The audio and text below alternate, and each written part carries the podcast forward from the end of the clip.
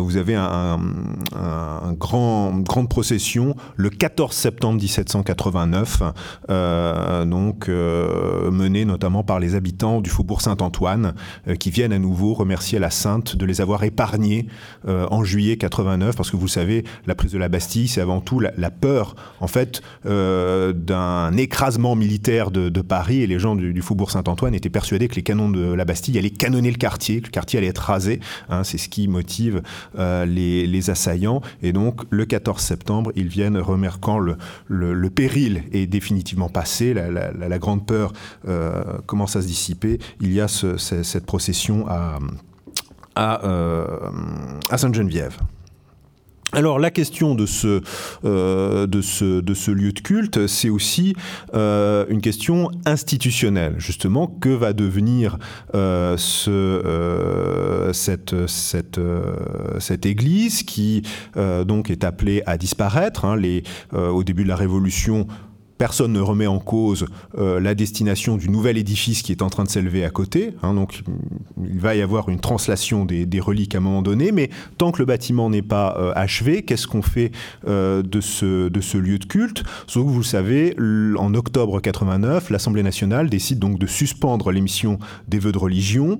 Le 2 novembre 1789, les biens du clergé sont nationalisés, donc ça veut dire que l'Église abbatiale devient bien nationale, hein, donc de devient une église propriété de la nation. Et se pose la question donc euh, du sort euh, du clergé, notamment des, des génovéfins euh, parisiens, gardiens à la fois de la bibliothèque, mais aussi donc des, reliques. Et donc les génovéfins demandent à la municipalité de pouvoir rester, d'être conservés comme gardiens, des servants du futur, de la future basilique. Mais euh, euh, le 13 février 90, les vœux monastiques sont supprimés et euh, très rapidement on s'aperçoit que l'Assemblée nationale ne, veut pas faire d'exception, ne veut pas conserver un clergé particulier. Et avec la constitution civile du, du clergé, tous les chapitres sont, sont supprimés. Le culte est réorganisé dans le quartier Sainte-Geneviève, nouvelle circonscription paroissiale. Donc il doit y avoir une nouvelle paroisse euh, Sainte-Geneviève, hein, à partir de plusieurs autres paroisses, Saint-Étienne-du-Mont, Saint-Jean-de-Latran, Saint-Jean du Cardinal-Lemoine, Saint-Hilaire, Saint-Benoît. Euh, simplement, cette nouvelle paroisse Sainte-Geneviève, cette nouvelle paroisse constitutionnelle, doit avoir pour église paroissiale la nouvelle église qui est en train d'être construite, enfin de, qui est presque achevée. Et en attendant, l'achèvement de sa construction, c'est l'église Saint-Étienne-du-Mont qui devient église paroissiale. Donc on a une situation, c'est un petit peu compliqué dans les sources, mais on parle de la paroisse constitutionnelle Saint-Étienne-du-Mont, qui est une paroisse constitutionnelle qui est une paroisse provisoire, en attendant donc l'installation de la paroisse euh, Sainte-Geneviève, euh, bah, qui ne verra jamais le, jour, on va le voir euh, tout de suite. En effet, dès novembre 1790, le marquis de Villette, principal promoteur de la translation des restes de Voltaire à Paris, écrit une lettre ouverte qui est publiée dans la presse pour demander donc la transformation de l'église Sainte-Geneviève en lieu de mémoire des grands hommes où on déposerait euh, Voltaire et il est le premier donc à parler de panthéon français. Donc euh, euh, ce, projet commence à, circuler. Le sort du nouvel édifice est compromis et c'est le début des peurs autour euh, du destin des reliques de Sainte-Geneviève. Notamment, euh, il y a des rumeurs d'enlèvement euh, de la chasse. c'est le moment, début de l'année 91, où les catholiques se divisent entre deux églises, l'église constitutionnelle, l'église d'État, l'église nationale, et l'église réfractaire, ceux qui refusent la constitution civile du clergé, qui est une église privée, hein, donc qui subvient à ses propres besoins et chaque camp suspecte l'autre de vouloir mettre la main sur les reliques de la, de la sainte. Notamment, c'est relaté dans la presse, dans la nuit du 12 au 13 mars 91, il y a un Génovéfin qui quitte Paris dans une voiture, une voiture à cheval de nuit, et il passe la barrière, et donc l'émoi s'empare de, de, la capitale. la rumeur veut qu'il soit parti avec la chasse de la sainte pour aller l'emmener euh, quelque part en province. Et donc le président de la section de Sainte-Geneviève doit se rendre dans l'église hein, au, matin pour inspecter la chasse et vérifier que euh, le reliquaire est toujours, euh, est toujours en place et rassurer la population. Fin du suspense euh, au mois d'avril, donc le 4 avril, deux jours après la mort de Mirabeau, le père de la nation, euh, auquel il est décidé de rendre un hommage public et solennel, l'Assemblée nationale décide de transformer l'église Sainte-Geneviève en panthéon, donc euh, un, lieu destiné à recevoir les cendres des, des grands hommes. Euh, quatre maires de Quincy est chargé de l'aménagement euh, du lieu. Au début, alors il y a un petit peu une incertitude. Est-ce qu'on va euh, laisser cette, cette église Sainte-Geneviève comme église Sainte-Geneviève et dans la crypte accueillir les, grands hommes? Et quatre maires de Quincy, dans son rapport, dit on ne peut pas faire de, mélange des, genres. Le Panthéon doit être un lieu neutre sur le plan du culte, et donc il ne peut pas devenir une église catholique. Tous les Français, quelles que soient leurs opinions religieuses ou philosophiques, doivent se reconnaître dans ce, lieu. Donc, euh, dans, ce rapport de, Quatre Mères de Quincy, il est très clair à la fin, euh, les reliques de Sainte-Geneviève doivent trouver un nouveau lieu de destination et lui, il préconise la cathédrale Notre-Dame. Alors, ce qui n'a pas, euh, ce qui est euh, assez logique pour l'époque, parce que ça, euh, Dominique Julia et Stéphane Bassiocchi l'ont bien montré, il y a une tendance à rassembler les reliques hein, dans, plusieurs villes de, France. On, voit ce, phénomène à rassembler les reliques dans la cathédrale ou dans l'église principale de, la ville. donc, on est dans, dans cette démarche de centralisation. Néanmoins, euh, la population euh, fait savoir, donc les habitants de, la paroisse Saint-Étienne-du-Mont, donc il n'y aura pas maintenant, on le sait, il n'y aura pas de, paroisse Sainte-Geneviève, c'est euh, officiel donc à partir donc de mai 1791, c'est la paroisse Saint-Étienne-du-Mont, donc les habitants de cette paroisse veulent garder les reliques.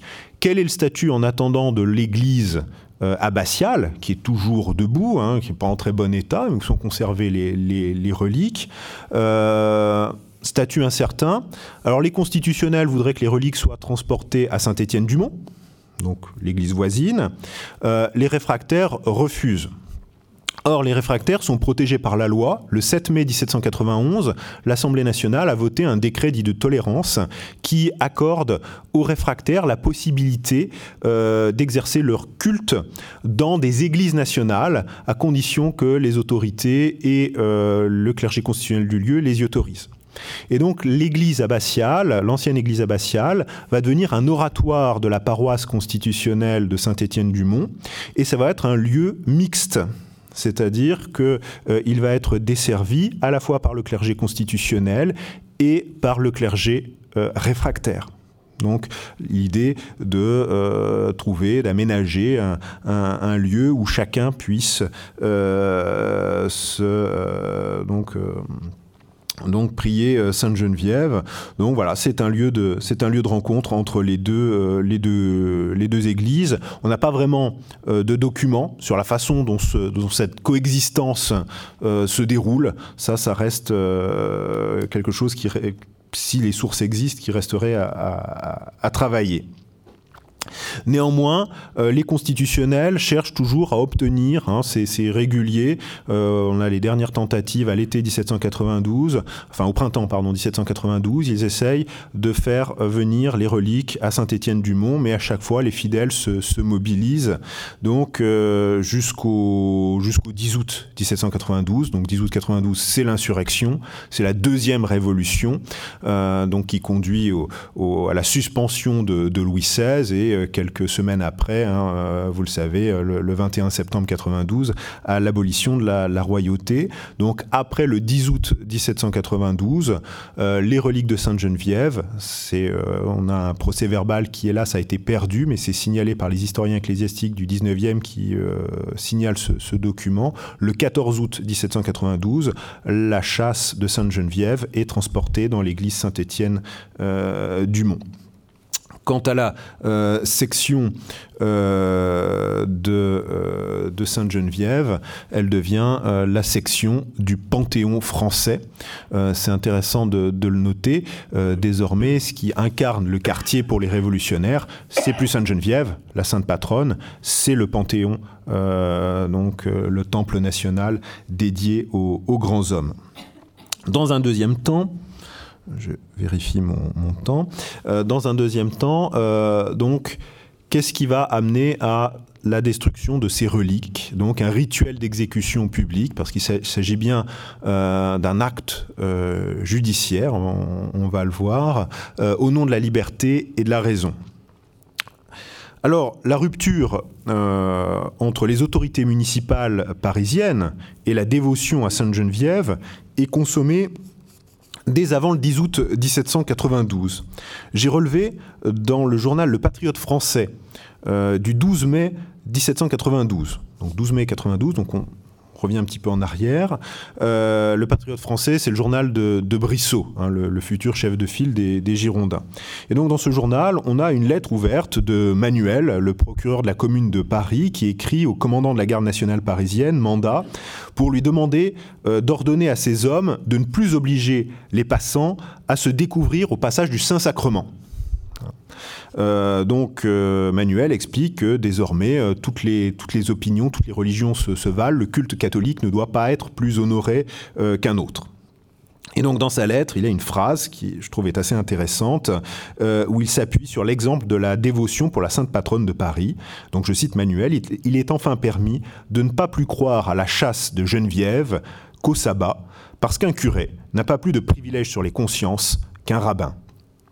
Donc Manuel, le, bras droit du maire de, Paris, les procureurs, donc officialise ainsi la rupture entre l'hôtel de ville et celle qui n'est plus désormais que Geneviève. Hein, les plus saintes Geneviève, c'est Geneviève, objet d'un culte à caractère purement privé.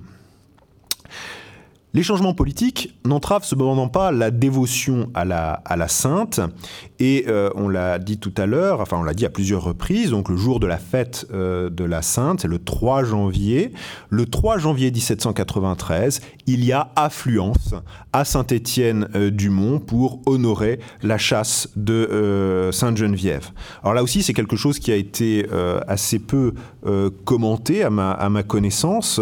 J'ai relevé ce passage qui, à mon avis, est un un, document clé pour comprendre ce qui va se passer à la fin de l'année 93. C'est un extrait euh, des Révolutions de Paris, qui est un journal révolutionnaire très, très lu euh, dans la capitale. Donc en janvier 93, qui fait la relation de ces cérémonies euh, du 3 janvier. le contexte, bah, on est en plein procès de Louis XVI, c'est la fin du procès de celui que la Convention appelle Louis Capet. Donc je vous lis rapidement ce texte qui est important. Euh, je cite Prudhomme, Nous sommes pleins de la messe de Noël. Alors nous sommes pleins de la messe de Noël, c'est parce qu'il y a eu des, messes de minuit qui ont fortement inquiété les euh, autorités révolutionnaires qui ont vu des, des rassemblements séditieux. Eh bien, croirait-on qu'à la fête de Sainte-Geneviève, il y en a eu une toute pareille? La chasse a été descendue, comme si la sainte n'avait pas le bras assez long pour faire des miracles d'en haut, que les chemises, les mouchoirs, les suaires ont repassé des millions de fois sur ce cercueil d'or, que de bons campagnards sont arrivés la veille au soir des environs pour entendre une messe de minuit auprès d'elle, pour lui apporter, ou plutôt aux prêtres de Saint-Étienne, leurs nombreux ex-voto, que euh, la foule a été si grande dans ce siècle de lumière que plus de 1000 personnes n'ont pu entrer dans l'église, que les gardes nationales ont été obligés de passer la nuit pour maintenir l'ordre et de s'y geler pour le plaisir des dévotes, que les prêtres sont tout fiers de cette affluence superstitieuse qu'ils avaient attirée, se pavaner sous la bigarrure de leurs habits pontificaux.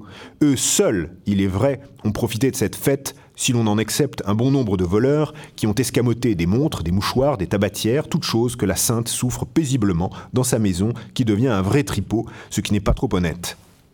Et Prudhomme d'entreprendre, je vous passe le, deuxième paragraphe, d'entreprendre critique en règle d'une dévotion fondée sur la superstition populaire qui attribue des vertus euh, spirituelles à ce qui n'est pour lui, hein, je cite, euh, qu'un cadavre. C'est le, mot qu'il utilise pour parler des, reliques. Donc une charge violente. Euh, le culte des reliques n'est qu'une superstition, nuisible à l'ordre social, dans la mesure où elle est source de troubles à l'ordre public. Pour euh, Prudhomme, les principaux responsables de cette ferveur si mal placée sont les prêtres, donc qui euh, cherchent à détourner euh, à la fois l'argent des fidèles, mais aussi les, consciences. De leur côté, les révolutionnaires, quelques, quelques semaines après, mettent en avant, sur la montagne Sainte-Geneviève, leur propre corps saint, celui du conventionnel Le Pelletier de Saint-Fargeau, ce député qui a été assassiné par un ancien garde du corps du roi le 20 janvier 1793, donc veille de l'exécution de Louis XVI. Euh, la Convention lui organise des obsèques grandioses, mettant en scène son corps blessé, hein, qui est mis, enfin le, corps de, de, Le Pelletier, à moitié nu, pour qu'on puisse voir la, plaie au ventre, est exposé à la vue des Parisiens, appelés à constater la scélératesse des royalistes. Et le 22 janvier, la dépouille de celui qui est désormais qualifié de martyr de la liberté va être portée en procession jusqu'au Panthéon, qui devient donc la dernière demeure non plus seulement des grands hommes, mais aussi de ces martyrs de la liberté. Un peu plus tard, euh, en septembre 94, elle y rejoindra notamment euh, Marat.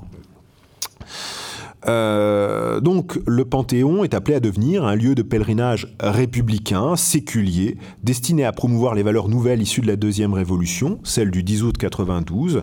Et de ce point de vue, il y a un pèlerinage de trop sur la montagne Sainte-Geneviève qui ne doit plus être le refuge du fanatisme et de la superstition.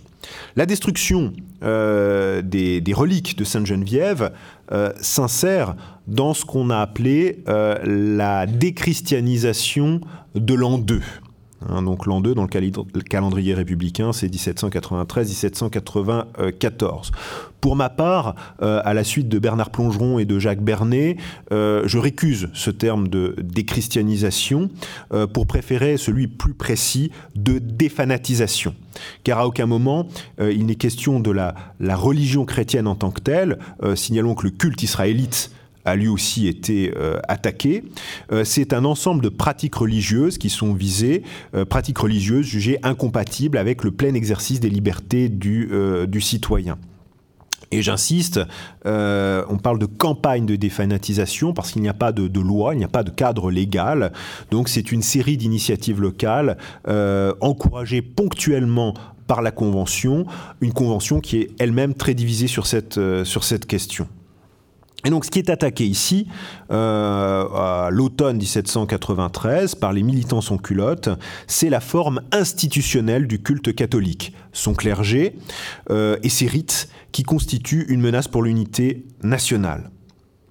Et donc, euh, pour les républicains, il ne doit y avoir d'autre institution que celle organisée par la loi civile au nom de l'intérêt commun ce qui amène à remettre en cause la constitution civile du clergé et l'organisation même de l'Église nationale. Hein, pour les sans-culottes, il faut rompre avec cette Église nationale et faire des, cultes une affaire euh, privée. Et donc à Paris, cette politique de défanatisation est menée euh, par le Conseil général de la commune de Paris. Ce Conseil général, c'est une assemblée de 144 notables euh, désignés par les, sections. Et un homme joue un rôle important dans cette euh, politique, c'est le procureur de, de la commune, Chaumette.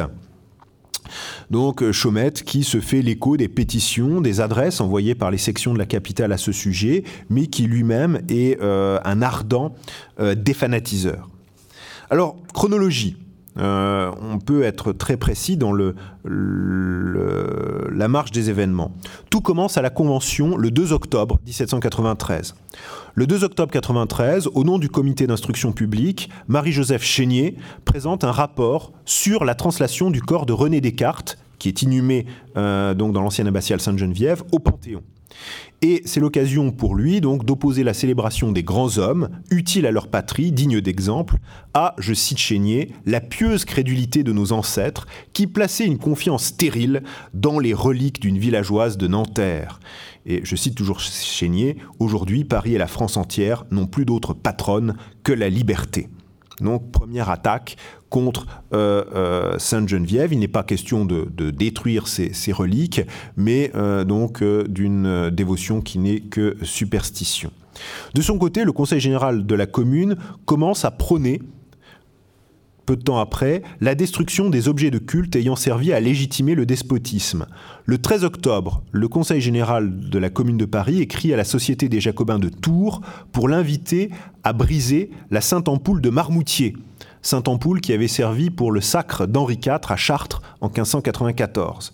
Et donc le Conseil général se glisse ici toujours dans les pas de la Convention. En effet, la Convention, au même moment, euh, faisait imprimer le rapport du représentant en mission Rulle, qui a été envoyé euh, à Reims, et Rulle avait publiquement brisé la Sainte-Ampoule de Reims, donc dans la cathédrale. Et donc il avait envoyé les débris de la Sainte-Ampoule à la Convention. La Convention avait lu sa lettre et euh, l'avait fait euh, imprimer. Et donc, que ressort de ces initiatives de, destruction des, deux saintes ampoules La relique est dangereuse car elle est un objet de domination et de manipulation des esprits. Hein, euh, Rulle, je mettrai dans la communication euh, écrite, euh, développe hein, cette idée de la relique comme instrument de perfidie du sacerdoce.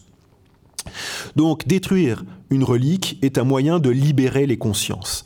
Il est important de noter, j'y reviendrai en conclusion, qu'à Reims, en revanche, on ne détruit pas les reliques de Saint-Remy. En effet, euh, les fidèles se mobilisent et euh, renonce à détruire les euh, reliques de Rémy qui sont ensevelies. donc il est qualifié de ci-devant saint, mais comme n'importe quel citoyen, il va être enseveli dans une fosse commune. Le 23 octobre, le Conseil général de la Commune de Paris rend son célèbre arrêté ordonnant la disparition de tous les monuments qui alimenteraient les préjugés religieux et ceux qui rappellent la mémoire exécrable des rois. Il est connu cet arrêté parce que c'est celui qui conduit à la destruction de la galerie des rois euh, de la cathédrale euh, Notre-Dame. Et ce même de euh, Brumaire, euh, ça c'est un peu moins connu, mais ça nous intéresse pour notre propos, le Conseil général de la commune fait procéder à une première destruction par le feu sur la place de grève, Hein, donc le lieu des exécutions. Donc une destruction par le feu d'images royales provenant du dépôt des Augustins. On n'a pas davantage de, détails. Donc première destruction par le feu, premier bûcher sur la place de Grève. Place de Grève, vous le savez, c'est le lieu d'exécution traditionnel de la monarchie. La dernière exécution en place de Grève a eu lieu le 25 avril 92. C'est le premier usage de la guillotine. Euh, lieu d'exécution qui est abandonné ensuite au profit de la place du Carrousel, puis de la place de la Révolution. Euh, où les, autorités issues du, 10 août 92 font œuvre de justice. Le brûlement, euh, on parle aussi, on commence à, parler aussi à cette époque d'autodafé. Donc le brûlement est un acte de justice traditionnel qui existe avant la Révolution, qui est destiné à anéantir euh, le corps des hérétiques, euh, des sodomites, des parricides, mais aussi les objets subversifs de l'ordre social chrétien, livres et libelles attentatoires à l'autorité du roi et de l'Église. Si la Révolution a mis un terme à la pratique du bûcher par la mise en place d'une égalitaire décapitation, les brûlements publics d'objets, symboles de l'Ancien Régime, euh, ont lieu de 1789 à 1794 avec la même fonction purificatrice, purificatrice qu'avant 1789. Alors qu'est-ce qu'on brûle au début de la Révolution et jusqu'en 94 Eh bien ce sont ce qu'on appelle les titres féodaux, les, terriers, les titres, seigneuriaux. Donc d'abord c'est des initiatives locales et un décret du 17 juillet 93 ordonne aux municipalités donc de rassembler les titres féodaux et d'organiser donc des brûlements publics. Autre euh, brûlement public euh, célèbre pendant cet été 93, c'est celui qui accompagne la grande fête euh, de l'unité, qui est célébrée le 10 août 93, donc pour célébrer le premier anniversaire de la Révolution de 92, donc grande fête à Paris, organisée par la Convention. Et une des stations de cette fête, c'est sur la place de la Révolution, à l'emplacement de la guillotine donc un autre supplice. On, ne va pas exécuter un individu, on ne va pas exécuter un être humain, on va exécuter des objets, par le feu. Donc on va, euh, la Convention va faire brûler les attributs de la royauté, notamment le trône de Louis XVI euh, qui était au, palais des, des, Tuileries. Donc à l'été, à l'automne 93, ces brasiers publics contribuent à la régénération morale du peuple français voulu par les autorités républicaines. Donc voilà euh, cette pratique du, euh, du, brasier. Alors comment on en est venu à brûler euh, les reliques de Sainte-Geneviève? Le 4 novembre 93, 14 Brumaire en deux dans le calendrier républicain, le Conseil général de la commune arrête que tous les objets d'or et d'argent qui se trouvent dans les établissements publics, maisons de culte et autres de la commune de Paris seront portés à la monnaie.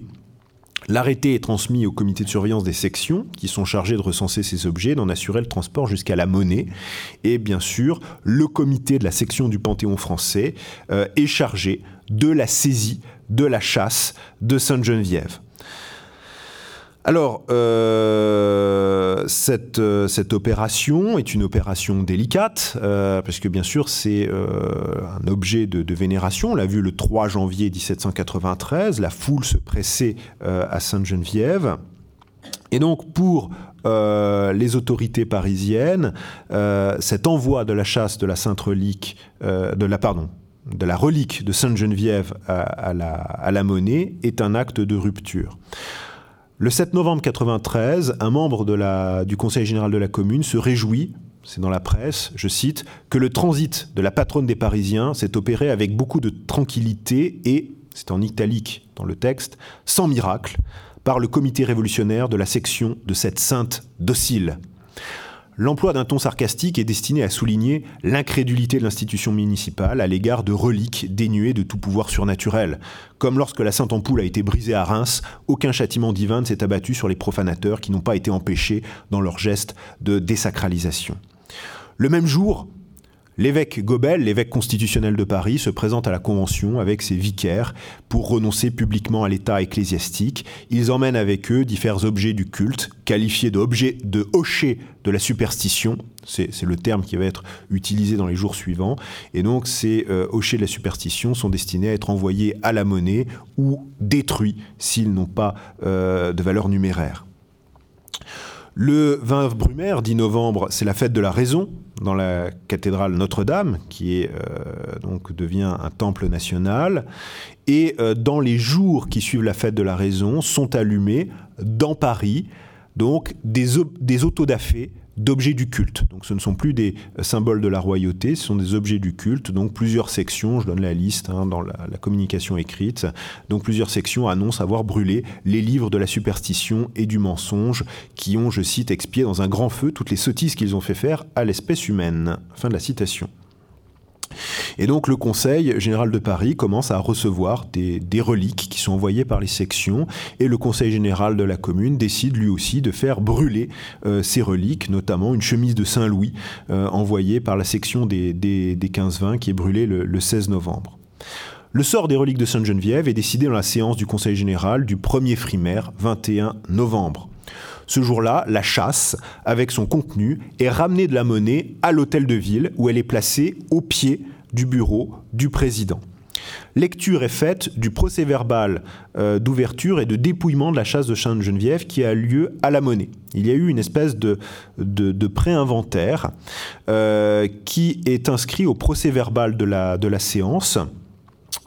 L'objectif de ce préinventaire, c'est de souligner euh, l'imposture du clergé de Sainte-Geneviève. En effet, qu'explique que cet inventaire? Qu'en fait, euh, la chasse de la sainte n'a aucune valeur, c'est de la verroterie, ou euh, donc euh, c'est une chasse qui brillait beaucoup mais qui n'avait guère de valeur. Euh, l'accent est, également mis sur le ridicule de certaines décorations, notamment la, la présence de remplois antiques incongrus. donc on se moque de l'ignorance du clergé, ou du moins la manipulation du, du clergé. Et il y a une évaluation qui est faite de la valeur de cette chasse à 28 000 livres. Et donc euh, cet inventaire est destiné à souligner l'imposture de la dévotion euh, rendue à un mauvais reliquaire au contenu douteux. On sous-tend que le clergé a détourné euh, l'argent des fidèles et donc a fait un, fabriqué un reliquaire qui n'a pas de valeur. alors cet inventaire a été critiqué par l'historien et orfèvre Germain Babst, euh, qui euh, travaille fin 19e, début 20e siècle, qui a enquêté euh, sur la réalité de ces affirmations. Babst a retrouvé les originaux des procès-verbaux d'inventaire et donc a montré que ce qui a été publié par la commune, c'est une sorte de pré-inventaire. Et qu'en fait, l'inventaire détaillé a eu lieu après en décembre 93, janvier 94. C'est beaucoup plus détaillé et BAPS montre qu'en fait que le document produit par le Conseil général euh, en fait est destiné tout simplement à décrédibiliser le clergé et que quand on a l'inventaire complet, en fait, euh, loin d'être décoré de verroterie, la chasse était bien garnie de pierres de valeur et que l'estimation qui a été faite par la commune est euh, largement sous-évaluée. Donc on voit bien qu'il y a la volonté de décrédibiliser cette dévotion euh, les sections parisiennes sont invitées à envoyer des commissaires euh, à, la commune pour inspecter cette chasse et témoigner ainsi euh, de, l'imposture du, clergé. On procède également à l'ouverture de cette, de cette chasse. donc on décrit le contenu. on parle d'ossements et de guenilles qui se sont trouvés dans cette boîte. Et donc euh, euh, l'idée, là encore, euh, je passe les détails, et d'expliquer qu'en fait on a des petits morceaux d'ossement et que rien n'atteste qu'il s'agit, il n'y a pas de corps complet en tout cas, et qu'il peut s'agir d'une imposture. Et donc ce 21 novembre, le Conseil général de la commune décide de procéder à la destruction par le feu en place de grève des ossements de Sainte-Geneviève. Cet autodafé présenté comme un acte de justice en effet, euh, le Conseil général de la commune explique que euh, les reliques de Sainte-Geneviève vont expier le crime d'avoir servi à propager l'erreur et à entretenir le luxe de tant de fainéants. Donc on est le 21 novembre 1793, c'est la date vraisemblable de cette destruction par le feu. Euh, j'ai mis dans ma communication le titre du 3 décembre parce que c'est la date qui est retenue par le, clergé euh, catholique au, 19e siècle, enfin le clergé parisien plus exactement au 19e siècle et qui est reprise encore aujourd'hui. Or, dans les sources d'époque, euh, je n'ai rien trouvé à la date du 13 frimaire, donc le 3 décembre. donc la date du 3 décembre, à, mon avis, hein, jusqu'à plus ample informé, est une invention du, euh, du 19e siècle et que la date réelle, euh, c'est le 21 novembre mais on peut garder le 3 décembre puisque euh, elle est la date utilisée notamment, je vous en ai parlé tout à l'heure, par la cérémonie de réparation du cardinal Richard en 1893. alors, du, du, côté des catholiques, quelle réaction auprès des fidèles? Bah, On n'a pas de source. On ne sait pas comment euh, cette, euh, cette, destruction, cette auto-da-fé euh, du 21 novembre a été perçue par les catholiques parisiens.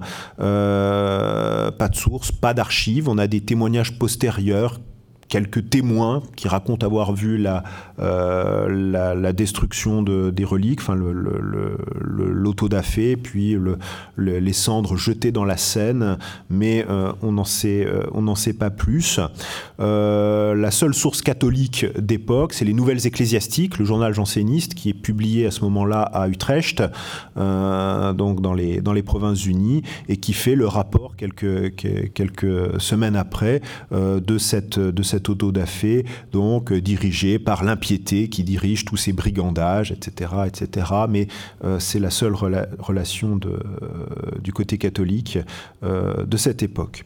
Pour conclure, euh, je dirais que la destruction des reliques de Sainte-Geneviève, d'abord, n'avait rien euh, d'inéluctable. Il est tout à fait possible d'imaginer les autorités parisiennes euh, ensevelir ces, reliques, comme cela a été fait à Reims pour Saint-Rémy, ou pour les rois de France, qui ont été sortis de, leur caveau à Saint-Denis pour être mis dans la fosse commune, donc de la nouvelle commune de, de Franciade.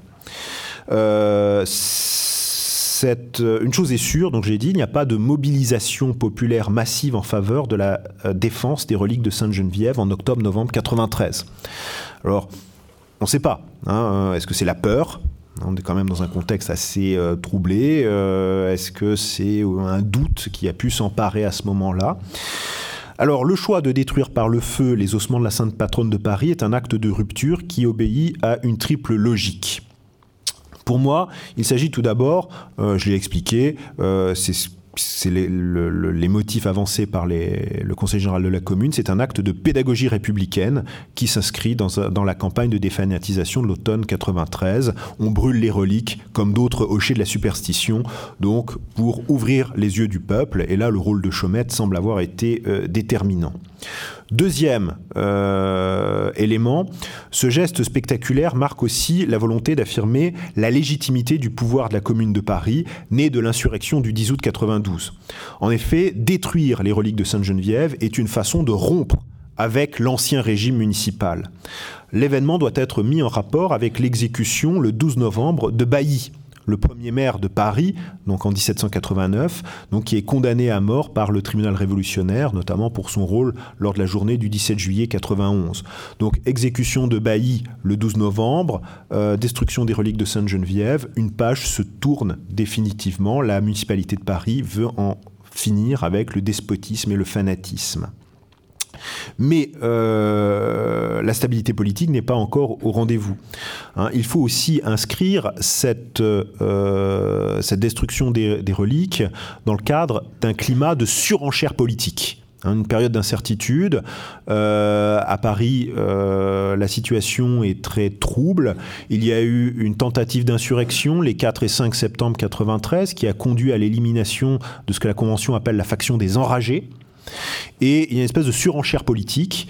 Et on peut aussi euh, envisager cette destruction des reliques de Sainte-Geneviève comme un élément de cette euh, radicalisation, de cette surenchère à une époque où, ça a été euh, bien montré par ceux qui ont travaillé sur la commune de Paris, se multiplient les scrutins épuratoires au sein des sections, au sein de la commune. Hein. les scrutins épuratoires, c'est qu'on élimine les, les, éléments les plus tièdes ou les moins dociles. Et donc brûler aussi cette, cette, ces reliques de Sainte-Geneviève, c'est montrer, c'est un acte pour le, un acte de, pureté révolutionnaire pour le Conseil général de Paris. Le troisième motif est enfin d'ordre policier. Je terminerai par là. Les reliques de Sainte-Geneviève ont pu aussi faire peur aux euh, institutions municipales parisiennes. Et c'est pour cela que je pense que l'article des révolutions de Paris du qui fait état euh, des rassemblements lors de la fête du 3 janvier 93 est un élément important dans ce dossier. En effet, le spectre de la Vendée hante alors les consciences républicaines. On a peur des rassemblements, euh, des rassemblements ici de plusieurs centaines, voire milliers de personnes. Et donc, euh, les reliques de Sainte-Geneviève sont un moyen de mobiliser des gens à Paris et aux alentours de Paris. Et donc, les cérémonies autour de Sainte-Geneviève sont susceptibles de troubler l'ordre public et de servir de prétexte à des rassemblements de mécontents. Et quand des mécontents se rassemblent, bah, c'est toujours dangereux pour le pouvoir en place.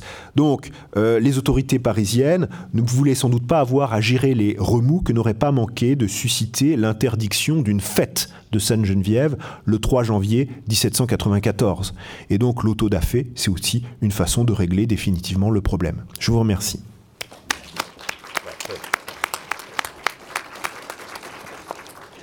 Merci, merci infiniment pour le, contenu de votre communication, pour sa, durée aussi, impeccable. Et donc, j'aurais juste une, question, mais euh, nous avons vu que la chasse elle-même euh, reposait sur un ensemble, les, colonnes, les cariatides, et a une sorte de, cadre au-dessus. Et donc, il, semblerait que le noir ait récupéré des morceaux du monument. Voilà, puisque les, les, cariatides existent encore. Alors les cariatides n'ont pas de valeur parce qu'elles sont en bois, donc elles n'ont pas été envoyées à la monnaie. Oui, Et donc, euh, comme elles ne sont pas non plus des symboles euh, de royauté, mhm où elles auraient pu être détruites. Mhm. Là, elles, ont, elles peuvent être considérées comme des objets d'art. Euh, je ne l'ai pas précisé, mais lors de l'inspection de tous les reliquaires et objets de culte qui sont envoyés à la monnaie, euh, il y a des représentants de la commission des arts de la Convention, qui est cette institution patrimoniale mise en place par l'Assemblée par nationale, justement pour trier et récupérer ce qui est digne d'intérêt euh, et donc ce qui peut représenter l'art français. Et donc je pense que c'est dans ce contexte que euh, les, sculptures en bois ont été, ont été sauvées. Merci. Y a-t-il des, interventions? Monsieur l'abbé, ici, devant. Devant, devant.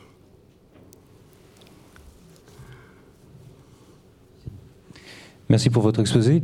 Est-ce que euh, on connaît l'attitude justement des Génovéfins euh, pendant ces épisodes, euh, leur rapport à la Révolution, déjà leur accueil de, ces moments révolutionnaires par rapport à la Constitution civile et par rapport aux réfractaires? Et ensuite, est-ce que bah, justement cette attitude par rapport au moment des translations, de l'évolution, enfin, de tout ce que vous avez relaté, est connue et documentée là-dessus, sur les Génovéfins oui, et je vais laisser la parole à, Isabelle Briand, puisqu'elle a abordé ce, sujet dans sa, dans sa thèse, et elle pourra vous, répondre. Et Bernard Plongeron aussi dans sa thèse sur le régulier de Paris. Euh, alors c'est de un souvenir, hein. mais euh, les, les Génovéfins euh, de, de l'abbaye et ceux d'Île-de-France sont plutôt plutôt du côté des assermentés. Euh, ils sont plutôt favorables, dans un premier temps, à la constitution civile du clergé, bon, avec des, nuances en fonction des, différents euh, facteurs qu'on a, pu, voilà, qu'on a pu énumérer sur euh, l'âge, la formation, etc. cela dit, au niveau national, ils correspondent généralement à la à l'opinion dominante de, l'endroit où ils se trouvent. Euh, et par la suite, on, trouve dans leur rang à la fois des gens qui vont être déprétrisés, euh, qui vont se marier, euh, et d'autres qui, au contraire, vont, être réfractaires. On retrouve toute la gamme des, prises de position du clergé. Merci. Monsieur. Est-ce que vous pouvez faire une généalogie des destructions de reliques en référence au monde protestant 16e et antérieurement, et aux autres mondes qui détruisent les, reliques, qui ont hostilité aux reliques? Alors qu'est-ce que vous entendez par, pardon, par généalogie? Historicité, c'est-à-dire que pour moi, qui, le rapport avec les, phénomènes de destruction au 16e, mmh. euh, des, mondes protestants, mais il doit y avoir d'autres euh, groupes euh, religieux, plus hérétiques, ou, enfin, divers et philosophiques, euh, qui préconisent ça, qui le font ou qui le font pas, mais qui amènent à ce phénomène très très massif, très important pendant la Révolution, où il y a ces destructions. Oui, alors à ma connaissance, hein, c'est donc la, réforme protestante, hein, les destructions de, reliques, la Révolution française et la Révolution russe en, en 1917 ça. C'est antérieurement. Comment on arrive à. Bon, les révolutionnaires sont anti-religieux, ils préconisent, ils font la destruction des reliques. Antérieurement, il y a le monde protestant qui le fait au XVIe, mmh. mais que ce soit antérieur au monde protestant ou entre le XVIe et le XVIIIe, quels sont les groupes ou les intellectuels qui ont une hostilité avérée et déterminée et, prouvée, si je peux dire, au culte des reliques et qui vont amener euh, à une réalité politique, à une réalisation politique dans l'espace euh, révolutionnaire. Alors au XVIIIe siècle, oui, il y a beaucoup de, de toute façon de, critiques des, reliques dans les, dans les, Lumières, mais euh, attention, hein, il s'agit de, moquerie et il ne faut pas faire une lecture trop déterministe euh, de, la, de la Révolution française. Euh, ça, ça a bien été étudié justement dans l'article de Dominique Julia et Stéphane Bassiocchi dans le, volume Reliques relique moderne, où il montre bien aussi qu'en fait la situation est, pour, la, pour le cas français est, très, est très contrastée. En fait, il y a des endroits où les reliques sont préservées, d'autres où elles sont détruites. Et donc, il ne faut pas faire de lien entre les, les, les critiques anticléricales, les moqueries de la, superstition et ce qui va être réellement fait pendant la Révolution, où c'est vraiment affaire d'un contexte euh, national et local très, très précis. Hein, donc euh, euh, voilà, moi je dirais simplement méfiance hein, justement aux, généalogies et aux lectures déterministes. Voilà, merci beaucoup pour votre intervention. Euh, ma question s'adresse au dernier donc intervenant, euh, très documenté le reste, mais vous avez affirmé à un certain moment, je vous ai bien entendu, qu'il n'y a pas eu déchristianisation, mais défanatisation. À mon avis, on ne peut pas affirmer une telle chose sans nier l'essence de l'histoire de France. Contrairement aux autres fanatismes, comme disent les révolutionnaires et leurs loges, et contrairement à ce que disent les révolutionnaires, le christianisme est fondateur de l'histoire de France par son baptême, ce qui n'est pas le cas du judaïsme et des autres religions classées. Donc affirmer une telle chose après avoir exposé la destruction des reliques, c'est carrément nier l'histoire de France et la gravité de la Révolution française jusqu'à nos jours. À moins d'être vous-même révolutionnaire dans l'âme et historien des reliques purement. Ce qui n'honore pas Léon III. Alors, je suis historien. Euh, donc, euh, je travaille selon une méthode scientifique. Et donc, je travaille sur des sources, sur tout ce qui est euh, document du passé.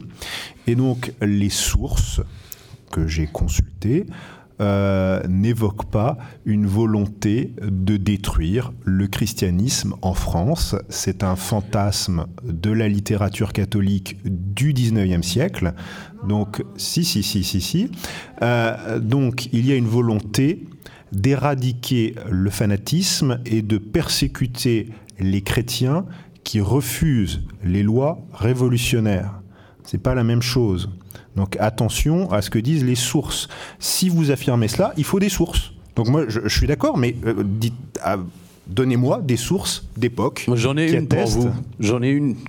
Aller à la place de la Concorde, décapiter un roi de droit divin, c'est déchristianiser la France. Parce que le droit divin, c'est l'essence même de la loi salique. Quand Charles X, plus tard, à Reims, et vous avez vu les révolutions, les Trois Glorieuses et le reste. Donc, affirmer une telle chose avec tant de scientificité, c'est ne pas honorer la vérité historique. Je suis désolé, vous êtes d'esprit révolutionnaire. Non, c'est je, peut-être je pourquoi- suis historien. Mais non, je non, non, vous traitez les sources. Je crois que l'on est en train de Euh, oui, déplacer oui, le on terrain a- oui, oui. de l'histoire à je ne sais pas quoi, mais qui n'est plus de l'histoire. Bon, Bon, à la vérité. Merci, monsieur, merci. Oui, oui, oui. Au Bernardin, on ne peut pas dire une telle chose. La vérité a sa place partout, monsieur, même au Bernardin. Euh, Même dans Bon, la guillotine. Quelqu'un d'autre demande-t-il la parole? Oui, merci. Excusez-moi, je vais faire redescendre ce débat. J'aurais deux petites questions, s'il vous plaît. La première, vous avez insisté à deux reprises sur le fait qu'il n'y avait pas de foule. Il ne semble pas que le fait de brûler les reliques ait remué quoi que ce soit dans Paris. Est-ce que vous avez une idée de la raison pour laquelle ce serait comme ça? Autrement dit, est-ce qu'il y a une publicité quelconque? Est-ce qu'il y a eu des annonces faites pour euh, annoncer au peuple euh, euh, réjouissez-vous, nous allons enfin mettre fin à, etc., etc. Ça, c'est la première chose. Et la deuxième question, s'il vous plaît. Euh, on a brûlé les reliques donc, qui étaient conservées, en l'occurrence à la fin à Saint-Étienne-du-Mont. Qu'en a-t-il été? Est-ce qu'il y a eu des conséquences sur les autres chasses contenant des reliques de Sainte-Geneviève, à Marisy par exemple, ou ailleurs en région parisienne? Merci beaucoup. Alors, pour la, pour la première question, donc, euh, le Conseil général euh, donc, fait publier, ses- fait imprimer immédiatement, ça va très vite, hein, c'est comme la, Convention, euh, fait imprimer sous la forme d'affiches ces délibérations qui sont placardées donc, euh, dans les rues de Paris. Donc la population est, affirmée, est informée pardon, euh, de, euh, de cette décision de, détruire les, reliques, de cette destruction, mais il n'y a pas d'annonce. C'est-à-dire qu'on ne dit pas, voilà, tel jour, venez pour assister à cette destruction. On a l'impression, là aussi, que le Conseil général se méfie euh, d'une éventuelle ré- réaction. Donc il y a eu euh, destruction dans la foulée et la population a été, si on prend la chronologie des faits, avertie a posteriori. D'accord? Mais avant, il n'y a pas eu de mobilisation quand la- les reliques ont été, enfin la chasse a été envoyée à la monnaie. Il n'y a aucune trace euh, de soulèvement. Et notamment, ce qui est intéressant, c'est de faire le parallèle avec ce qui s'est passé à Reims justement pour euh, Saint-Rémy, où là, on a une partie de la population qui se, qui se déplace, et là, on sent le représentant en mission rule et les autorités locales un petit peu euh, chanceler, se dire, bon, euh, voilà, on a brisé à Saint-Ampoule, on, on va arrêter là, on va, on va inhumer Saint-Rémy, parce qu'on ne sait pas ce qui peut se passer. On n'a pas l'équivalent à Paris. Voilà. Mais euh, à Paris, la, situation est aussi très, très tendue. Il y a deux peuples à Paris. hein. Il y a Léonard Bourdon euh, qui fait un discours euh, aux, Jacobins. C'est un conventionnel membre des, Jacobins qui fait un discours à ce moment-là qui dit bien qu'il y a- deux populations à Paris qui, se regardent un petit peu en, en- en chien de faïence.